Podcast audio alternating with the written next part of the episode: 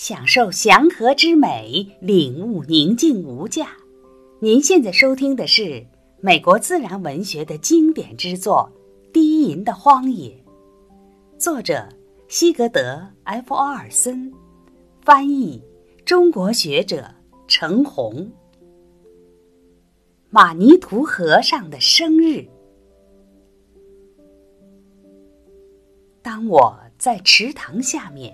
那条长长的浅滩上垂钓时，意识到我不是独自一人，有人和我同在这条河上。我并非确切的听到什么动静，只是一种模糊的感觉。我停下来，侧耳倾听，可是，除了白喉带吴那忧郁的啼鸣。和赤杨林下潺潺的水流之外，什么也听不到。我又开始钓鱼，从河中一块原石后面钓上了一条十英寸长的鱼。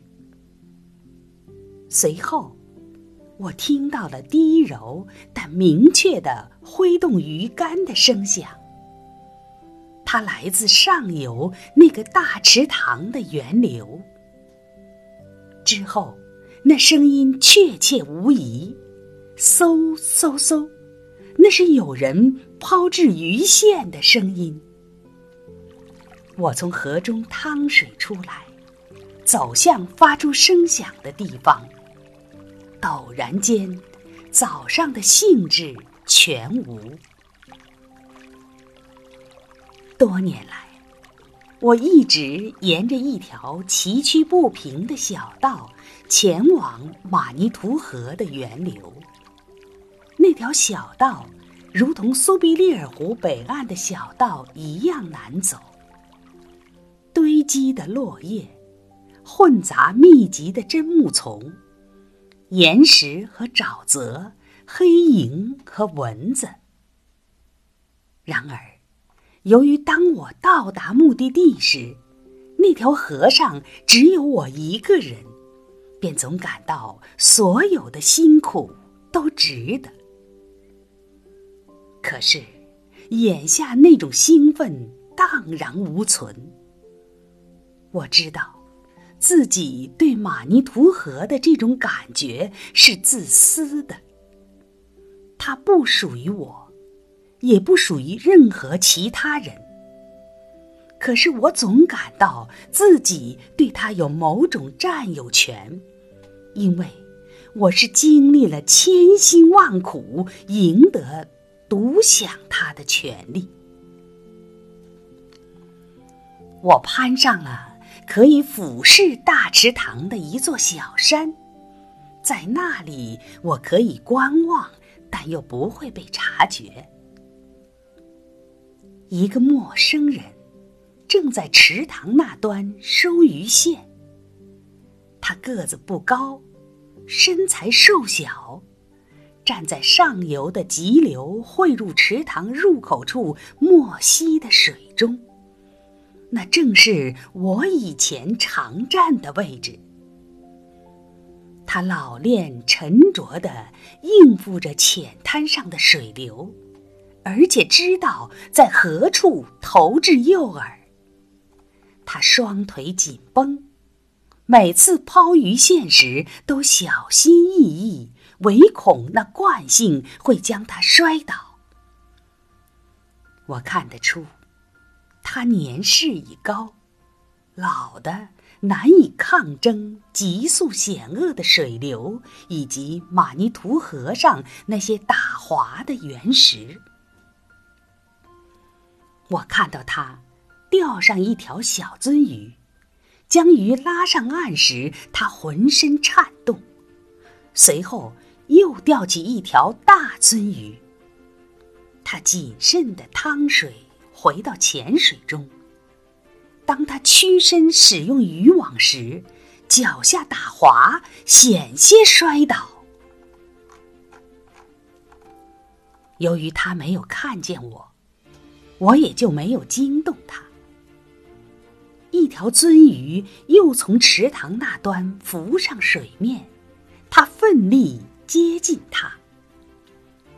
此时，我开始琢磨，他是如何来到此地。这么一位老人，穿越那漫漫长路，要经历多少磨难？我就这样看着，心中的怨恨渐渐离去。我知道，无论是何种原因促使他来到此地。那必定是十分重要的。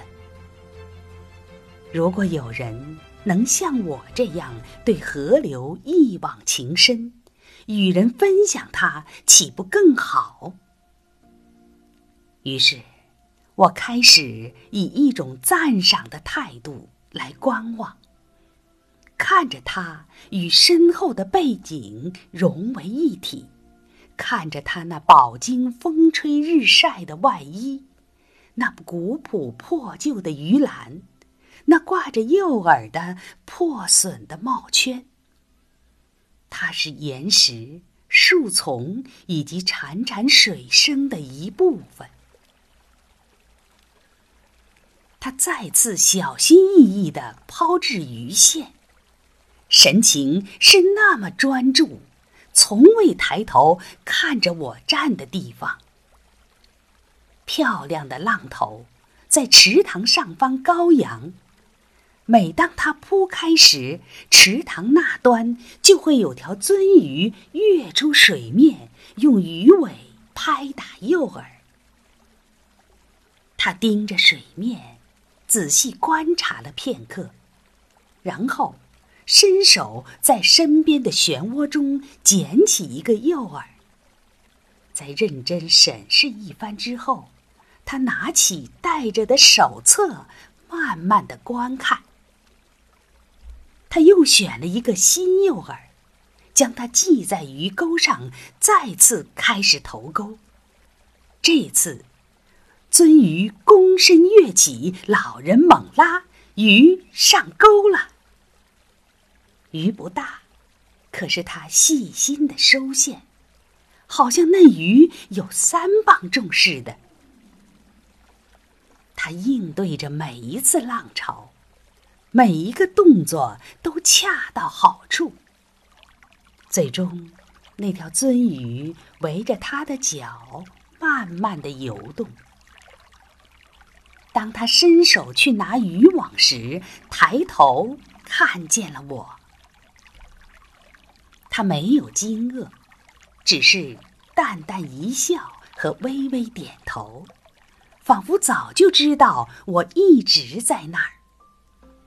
他的眼角显出细纹，眼中洋溢着欢乐的神态，那是当一个人在人世间做他最想做的事时才有的表情。慢慢的趟过溪流。他走到我坐着的地点。你好，他气喘吁吁地说：“你也知道马尼图河？来这儿好多次了。”我答道：“那个池塘的鳟鱼很好。”他打开鱼篮，给我看他刚钓到的三条鱼。将鱼身翻过来，以便我可以看到鱼腹上的红色、深红色和褐绿色的斑点。真漂亮，他说，就只为再看看它们，也值得到这里走一遭。他放下鱼篮，那鱼篮由细柳枝编制。生皮绳将破裂的地方捆绑起来。由于多年的使用，柳枝已经变暗了。他将鱼篮放在水畔一块长满青苔的原石的阴影处，把渔网挂在旁边的灌木丛上，将鱼竿靠在一棵树上，然后与我。并排坐在河畔。今天是我的生日。”他主动说道，“八十岁生日，来这儿一趟，算是过生日吧。以前每年都来这儿，可是如今好久都没有来过了。”他拿出烟斗，装满烟丝，靠在一棵残枯的松树上，惬意的长长吸了一口。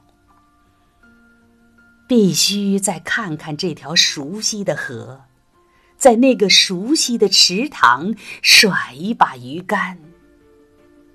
第一次来这儿时，是我穿越森林，为一个旅行团在沿河的北岸。打前站，你要能看到当时的河就好喽。河畔全是高耸的松树，河水幽暗，深不见底。那时候，这里的鳟鱼可都是大鱼，每条三四磅重，池塘中比比皆是。它们在激流中跳跃。生龙活虎。如果找对地方，现在还能钓些漂亮的鳟鱼。我说，总会有条大鱼在那个大池塘那头的深水处等着。要是正逢孵化期，运气就更好了。没错，我知道。他答道：“这条河现在依然很美。”但我想来这儿，只是为了回忆。一条鳟鱼又浮上水面，那是条好鱼，一圈圈涟漪涌向河岸。日落前，它就会披上灰色，或许是金色的鱼身带着灰色。可是。老人没有再听我说话，也没有再看那条浮起的鱼。他在看那条昔日的河流。现在我们坐的地方，过去是一片树根处直径有四英尺的松树林。松林茂密。抬头望不见天空，那里没有风，没有波动，除了小峡谷里之外，没有针木，没有堆积的落叶或红梅。放眼望去，只见遍地都是平滑的褐色的松针，可以。使着双驾马车在这林子里到处跑，回忆令他容光焕发。他那双碧眼炯炯有神，目光越过我，抛向河流，投向那个池塘下面的浅滩。以及下游一英里内那些小池塘，我随着他的目光，一时间感到仿佛以前我从未见过马尼图河似的。那些被山火烧毁、涂黑的老树桩，腐烂后变成了参天的松树；那些长满杂树丛的河畔。原本纯净无瑕，堆积着多年的落叶。我们面前的河水消失了，成为永久的幻影。溪流再度长满了春潮。现在露出的岩石，原先隐藏在水下而那时它们的顶部漂浮着长长的摇曳着的苔藓。河水在岩石周围打着漩涡鳟鱼在尾波中等待着诱饵。我观望着幻影仿佛渐渐隐去。我又看到了覆盖着白杨的河畔，洒在河面上的骄阳，以及在我身旁安静的打盹儿的老人。他肯定是听到了我的动静，睁大了双眼，笑了笑，然后艰难的起身，好像是做了个小梦。他说：“我感觉到那个池塘里还有条大鱼在等着呢，孩子，我得上那儿去把它钓上来。”我告诉他，我还有个同伴在下游等我，得赶快走，不然就见不着他了。当我动身离去时，他用带子收紧他那破旧的鱼篮，再次起步，走向水边。生日愉快！我喊道。他挥动着鱼竿致意。我留下他，在那里安静的垂钓，独自围绕池塘走动，这样。就不会毁了他在池塘那端钓到大鱼的机会。白毫带舞，又放开的歌喉，夜莺也在高空中开始低吟。风平夜静，对那个大池塘里的浮游来说，这是孵化的。绝妙的夜晚，感谢您的倾听，下期见。